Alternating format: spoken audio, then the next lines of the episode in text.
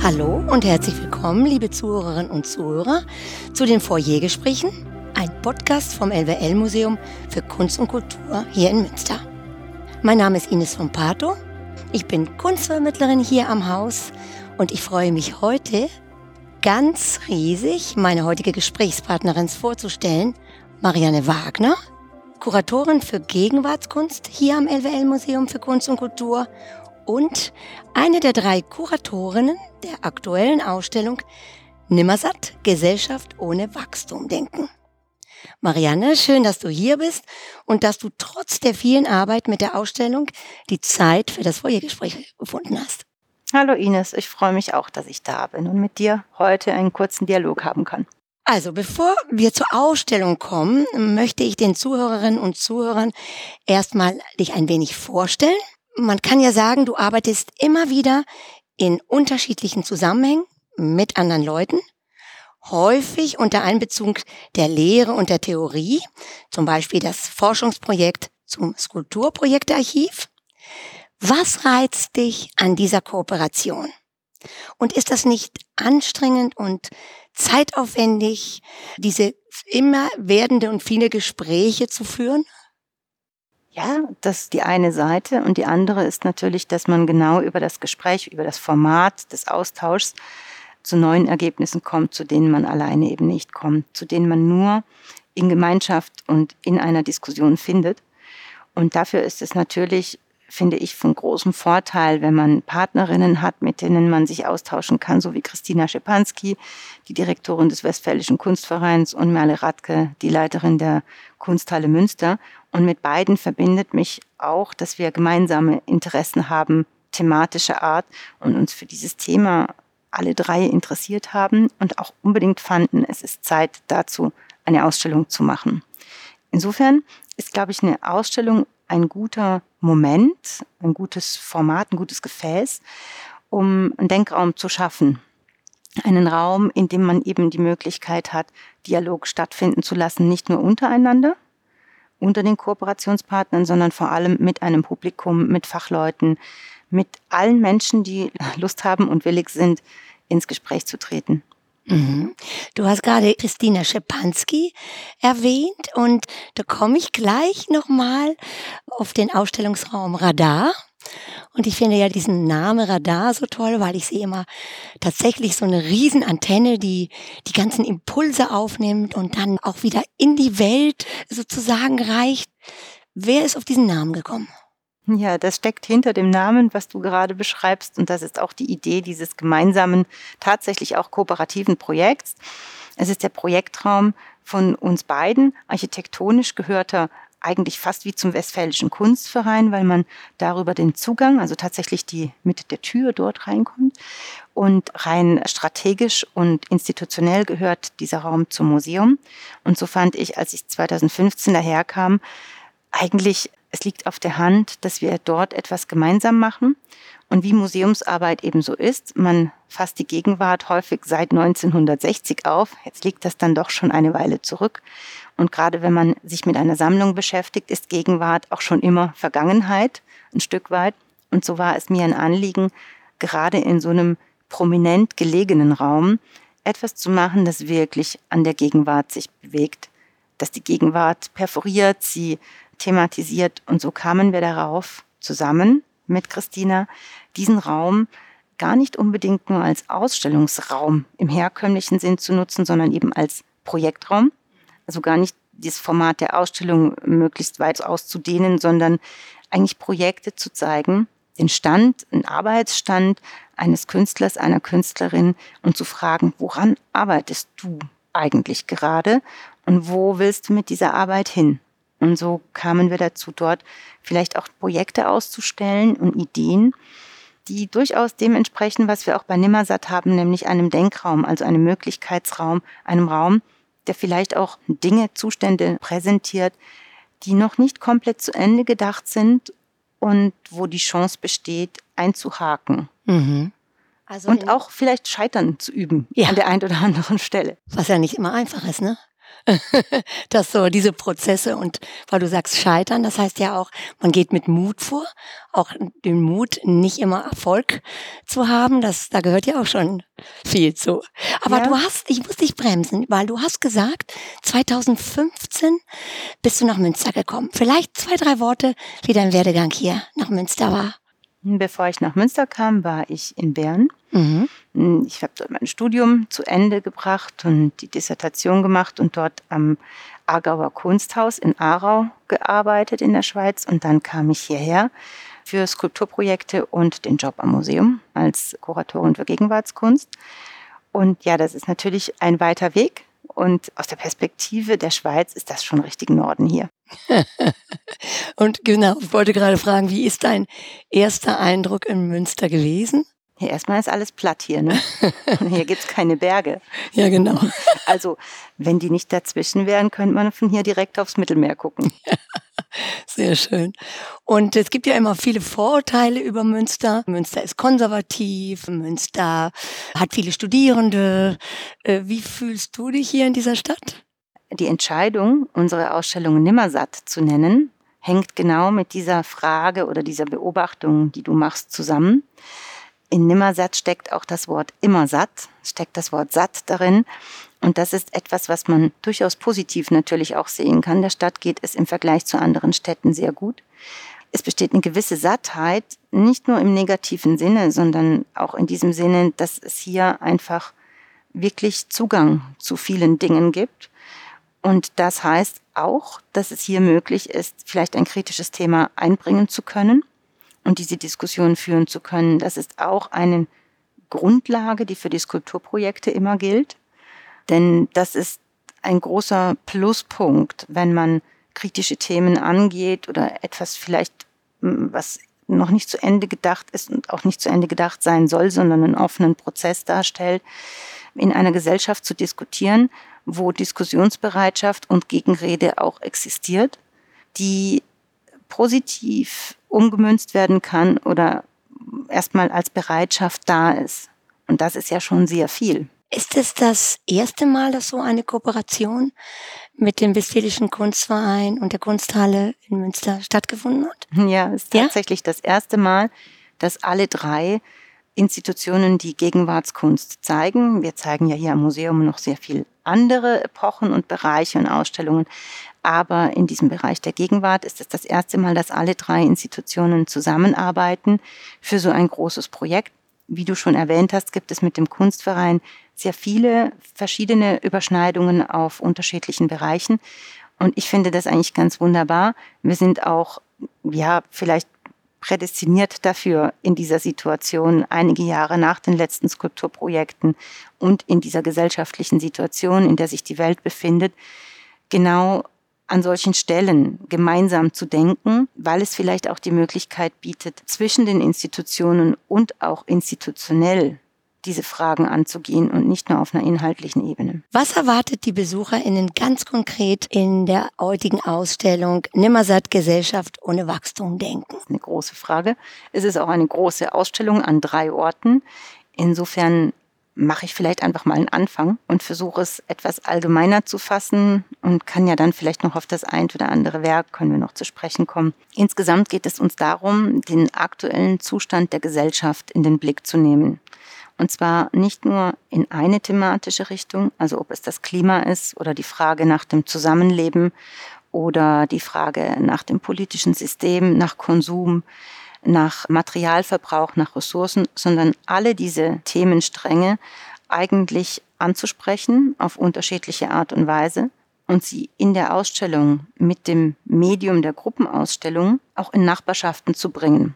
Dass es im Prinzip so ist, wie wir der Gesellschaft auch begegnen, nämlich in Zusammenhängen. Dass man Dinge zusammen denkt, sie auch vernetzen kann und mit dem Gang durch die Ausstellung den Besucherinnen eine Möglichkeit entsteht, in diesem Nebeneinander von Werken und diesem Miteinander, also auch in der Abfolge. Die Räume sind ja alle sehr unterschiedlich gestaltet in der Kunsthalle, im Kunstverein und im Museum. Also dass man in diesem Nebeneinander vielleicht auch einen neuen Wert entdecken kann oder sich die Werke gegenseitig befruchten, sich ergänzen und Themen untereinander vernetzt werden. Es ist natürlich ein ich finde es tatsächlich einen der höchsten Ansprüche kuratorisch an eine Gruppenausstellung, dass man nicht akkumuliert, sondern ein Mehr von Wissen, Erkenntnis, ein Mehr von auch einer, durchaus einer Emotion, die dadurch entstehen kann, kreiert und erschafft. Aber das ist eigentlich das, was wir versucht haben, auch zu dritt in der Diskussion mit der Ausstellung herzustellen und thematisch diese Vernetzung unterschiedlicher Themen Stränge in der Ausstellung zu setzen. Und meinst du, wie fühlt sich das an für die BesucherInnen, die jetzt durch die Ausstellung kommen? Es ist ja auch eine Herausforderung für sie. Ich höre das ja häufig auch in der Kunstvermittlung, dass es immer die Tendenz da ist, zu verstehen zu wollen. Es muss einen Sinn haben, statt einfach mal auch das wirken zu lassen auch wenn vielleicht erstmal nur Fragen im Raum gestellt werden und es nicht immer Antworten gibt. Das finde ich auch ganz spannend, was hier so dadurch entsteht. Es gibt einige Werke, wo ich denke, man lernt wirklich was durch ein Wissen, das vermittelt wird oder durch eine Geschichte, die erzählt wird, mittels derer man besser Dinge versteht. Es gibt beispielsweise, wenn man beim Museum in den ersten Raum tritt, eine Arbeit von Andrea Bauers mit dem Titel My Name Means Future. Und es spricht eine junge Frau über das Land, auf dem sie lebt, in Dakota, auf dem eine Pipeline gebaut werden soll. Also der Bau ist eigentlich schon im Gange. Und das ist das Land ihrer Vorfahren und Urahnen. Und es geht um Landnahme und um das Wegnehmen von Land, um es einem Wirtschaftszweck, der sehr wenigen dient, zuzuführen, während man es einer großen Gruppe, einer Bevölkerungsgruppe wegnimmt. Und sie stellt sich die Zukunft anders vor. Und ihr Name, der auch Zukunft heißt, spricht eigentlich genau das aus, dass sie sich eine Zukunft herbeiwünscht und vorstellt und auch dafür sich einsetzt und diese erkämpft, um eben auf diesem Stück Land etwas anderes zu erreichen, anstatt die Formen der Landnahme, die in unserer Welt an verschiedenen Stellen greifen. Und ich finde, da gibt es einerseits eine Erkenntnis, also etwas, was der Besucher vielleicht an einer ja, an, an Fakten oder Wissen vorher noch nicht hatte, aber eben auch eine Narration und eine Erzählung, die auf eine sehr künstlerische Art und Weise, auch auf eine sehr nahbare Weise geschieht, denn man sieht diese junge Frau in einer Übergröße auf der Wand projiziert und sie spricht sehr deutlich die Besucherinnen und Besucher an und man hat große Lust, dort lange zuzuhören. Ja, das stimmt. Das passiert aber auch. Sie ist tatsächlich sehr präsent und was ich so beeindruckend finde, dass, dass du diese wunderschöne Landschaft im Hintergrund siehst. Ne, dass da so ein Bruch fast zu dem, was sie auch oft sagt. Dieses so, ja, es ist sehr beeindruckend, finde ich auch. Ja, und, in dem Raum wird zum Beispiel gerade auf der rechten Seite befindet sich die Arbeit von Georges Adeakpo, einem Künstler aus Benin, der seit geraumer Zeit in Deutschland lebt und der diesen Kulturtransfer dieser beiden Länder, aber auch anderer Länder, also überhaupt Kulturtransfer zum Thema macht und aus seiner Generation heraus, also er ist weit über 80, dieses Thema der Zukunft des Zusammenlebens, des kulturellen Austauschs und des kulturellen Wertes, also der eigenen Identität, auf eine völlig andere Art und Weise aufgreift, nämlich indem er Dinge gesammelt hat bei seinem ersten und zweiten Besuch in Münster, die zusammenbringt. Das sind Gegenstände aus Trödelläden, aus Bücherläden, aber auch aus Zeitschriften, Magazinen bis hin zu unseren Drucksachen von der Ausstellung, die er mit eingepinnt hat in seine vier Wände, die er gestaltet hat. Und da hat man zwei unterschiedliche Generationen mit der jungen Frau aus Andrea Bauers Arbeit und Georges Adeakbo, wo unterschiedliche Stimmen, also auch eine Polyphonie zu diesem Thema der kulturellen Identität und deren Wichtigkeit für ein Denken über Zukunft präsent sind. Und das ist vielleicht ein Zugang, um auf deine Frage zurückzukommen, der den Besucherinnen und Besucher auch kuratorisch natürlich gelegt und gesetzt wird in der Ausstellung. Und den kann man beschreiten und man kann da eintauchen, man kann aber vielleicht auch nur ein Detail, ein Fragment davon mitnehmen. Das Tolle an der Gegenwartskunst ist ja unter anderem, dass die KünstlerInnen noch leben und ein Austausch oder ein Dialog möglich ist. Was bedeutet das für die Betrachtung der Kunst? Also das hat natürlich zwei Bedeutungsebenen. Einmal spielt diese Ebene in der Arbeit selbst der Ausstellungsetablierung eine Rolle. Wir alle drei Kuratorinnen führen das Gespräch mit den Künstlerinnen vorab. und wählen die Arbeiten ja auch aufgrund ihrer Arbeitsfelder aus. Das heißt, aufgrund dessen, woran die Künstler entweder seit Jahren oder seit kurzer Zeit arbeiten. Das ermöglicht letztlich nur eine zeitgleiche Zeitgenossenschaft. Andererseits verändern sich die Werke auch. Und ein gutes Beispiel ist vielleicht Andreas Siegmanns Arbeit. Das sind 68 Zeichnungen zum postfaktischen Zeitalter. Die haben wir damals, als er Konrad von Soest Preisträger war, 2016 angekauft für die Sammlung und haben sie jetzt als tatsächlich dieses Museum die einzige Arbeit aus der Sammlung hier mit eingespielt in den Leseraum. Also im, in diesem Raum, wo die Zeichnungen sind, gibt es auch einen großen Tisch mit vielen Büchern, wo wir unseren Handapparat zugänglich gemacht haben und eben auch eine Diskussionsmöglichkeit geschaffen haben, die physisch da ist, mit diesen Stühlen und Tischen, wo man sich hinsetzen kann. Und um diese Situation herum haben wir die Zeichnungsserie gehängt. Und dort, finde ich, wird das sehr deutlich, was du gerade gesagt hast. Auf einer zweiten Ebene ist die Zeitgenossenschaft mit den Künstlern deshalb interessant, weil die Werke sich verändern in unterschiedlichen Konstellationen. Also zeigt man diesen, diese Zeichnungsserie von Andreas Siegmann in Kombination mit anderen Werken und in dieser Konstellation mit dem Leseraum und der Diskussionsmöglichkeit eröffnen sich einfach innerhalb dieser Arbeit andere Narrationsstränge, neue, die vielleicht beim Kauf der Arbeit noch gar nicht so ersichtlich waren. Das heißt, die Arbeit und ihre Biografie verändern sich einfach auch im Lauf der Zeit. Und das ist in der Gruppenausstellung besonders interessant, weil die Arbeit mit den Kontexten, in die man sie einbettet, eben immer auch ein Stück weit eine andere, eine neue wird. Und auch neu lesbar, neu interpretierbar und für Besucherinnen auch wieder neu erfahrbar. Da spricht vielleicht auch so ein bisschen die Sammlungskuratorin aus mir, weil das macht natürlich besonders Spaß, Arbeiten in Zusammenhänge zu bringen, wo sie ursprünglich vielleicht gar nicht gedacht waren oder wo die Zeit uns hinführt, nämlich unsere Zeitgenossenschaft uns hinführt, also die Zeit, in der wir leben. Unsere gegenwärtige Zeit heißt ja leider auch Corona. Und eigentlich ist ja diese Ausstellung prädestiniert für Dialogisches. Wie kann man das lösen? Diese, diese, ja, diese Barriere, die im Grunde unsere heutige Zeit uns bringt, ne? Weil wir ja, wir müssen mit Abstand, wir müssen mit Maske, kann man sich verstehen, wenn wir unsere Geräte aufhaben. Wie können die Leute miteinander reden? Das ist ja gar nicht so einfach.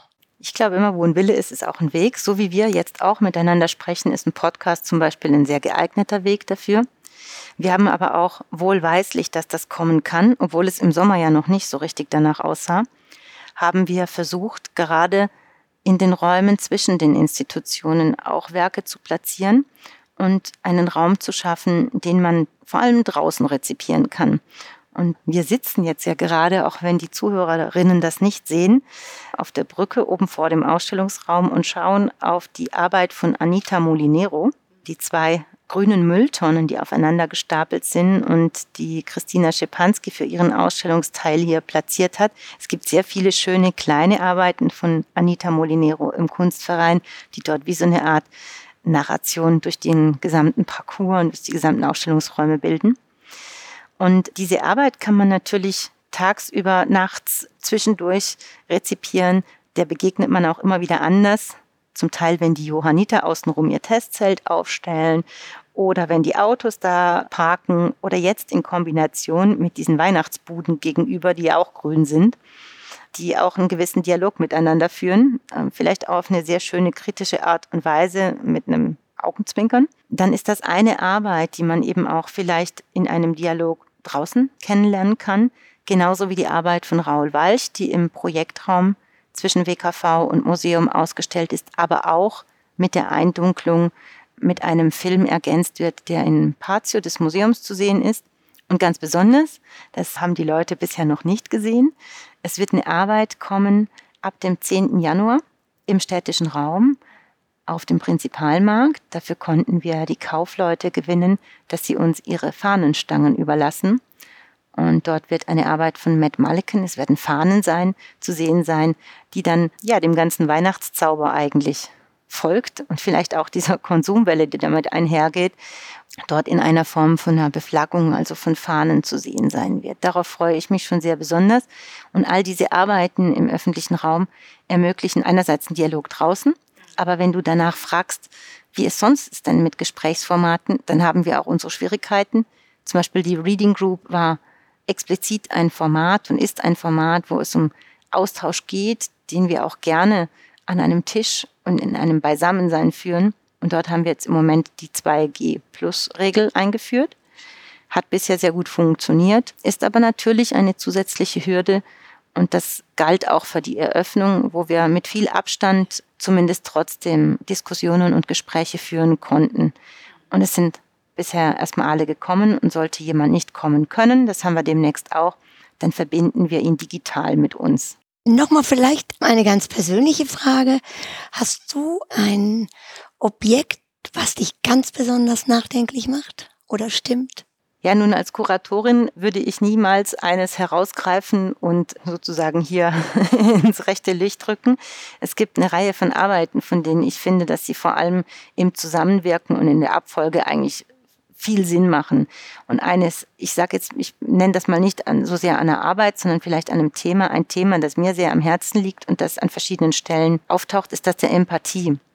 Die Frage des in sich hineinversetzens anderer Menschen, um zu verstehen, wie man anders denkt, wie man anders denken kann, um vielleicht Wege für die Zukunft zu finden. Denn ich glaube, wenn das nicht möglich ist, wird es auch sehr schwierig, Visionen für eine Zukunft zu entwickeln. Empathie und Austausch ermöglichen ein Miteinander, das für eine Zukunft unerlässlich ist, vor allem wenn man das auf einer politischen Ebene global denkt, im Bereich von Staatsmodellen. Also Empathie ist ja ein Wort, was man häufiger hört. Man hat ja viel auch das Wort Achtsamkeit benutzt in den letzten Jahren. Also du bestätigst einfach die Bereitschaft. Man kann ja nicht Empathie empfinden, wenn man nicht bereit ist, das auch auszuüben. Und da finde ich eigentlich auch das Kunstwerk von Eva Kotakova. Und das sage ich jetzt mal, weil ich da auch als Performerin agiere, was ja noch ganz anders ist, weil du nicht diese Impulse vielleicht gibst, dass die BesucherInnen anregst, sondern du bist Teil dieses Kunstwerkes und man ist so ein gemeinsamer Atem. Ich kann das noch gar nicht beschreiben. Es war erst zweimal, aber es hat was Berührendes. Es macht mit einem was. Auch weil die BesucherInnen einen wahrnehmen. Sie nicken so ein bisschen, sind ein bisschen, oh, darf ich jetzt was sagen? Was passiert hier? Und dann meistens sprechen wir sie dann auch an über dieses Thema und dann lassen sie sich auch drauf ein. Also, das ist auch ganz schön. Das Werk ist ja wie ein großer Organismus, irgendwas zwischen ja, Mensch, Maschine, Tier, also wie gesagt, ein Organismus. Wie ist das denn für dich, Ines, wenn du in diesem Organismus tätig bist, wenn du jetzt auf jemanden zugehst und den oder diejenige ansprichst und sie nach ihrer Geschichte, nach der eigenen Geschichte einer Empathie befragst, sind die Leute denn offen für dieses Gespräch?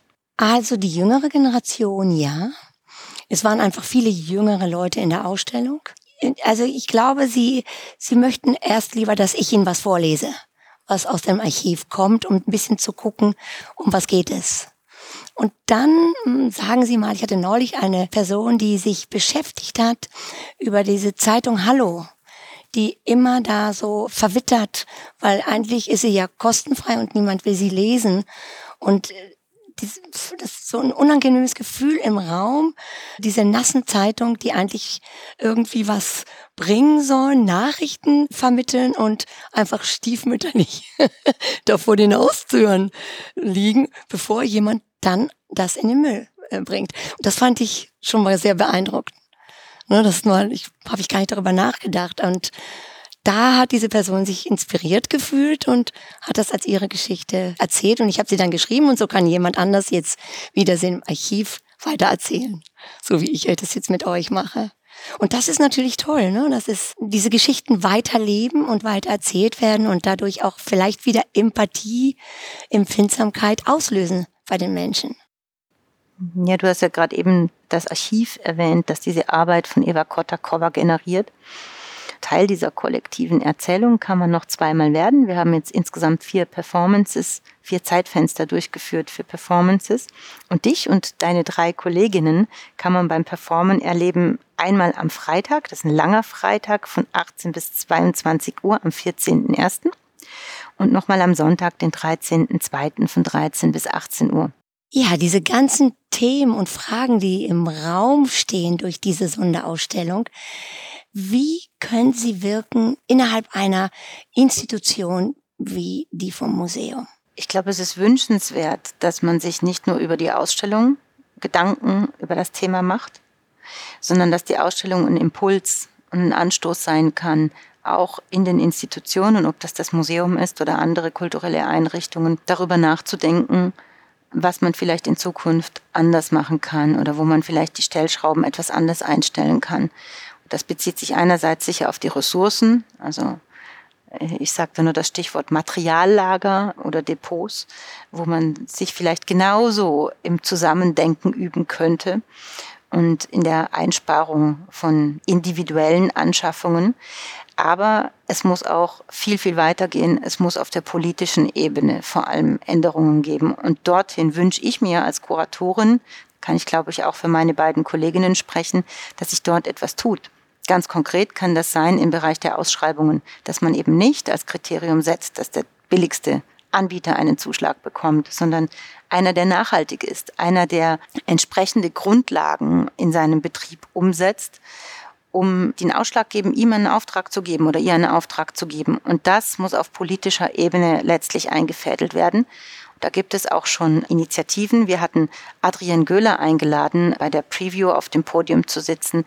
Und sie hat mit der Initiative FAN, also der Fonds für äh, ästhetische Nachhaltigkeit, eine Initiative lanciert, von der ich mir sehr wünsche, von dieser und auch anderer Initiativen, dass sie in die Politik hineinwirken um dort wirklich auf einer Ebene der Förderung, der Stiftungsbeiträge Grundlagen zu schaffen, dass vor allem eine Förderung schon Nachhaltigkeit einfordert. Und wenn die eingefordert wird auf der Ebene, dann gibt es auch einen Zugzwang, diese umzusetzen. Und Institutionen sind per se auf allen Ebenen erstmal träge, die haben Trägheit, die sind, die sind träge. Und da hilft es natürlich, wenn über die Förderungen und über über Strukturen und über politische Entscheide das nicht nur gefördert, sondern wirklich dann im Inneren auch mitgetragen wird. Wie wollen wir in Zukunft zusammenleben?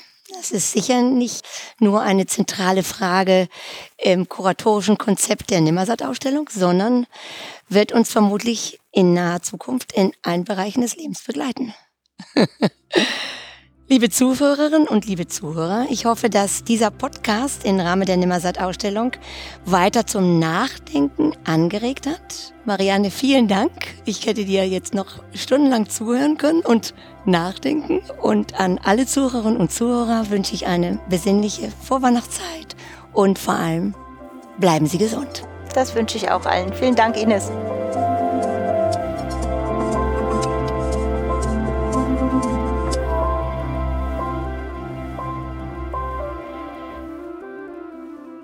Dies ist eine Produktion von podcaststudio.nrw.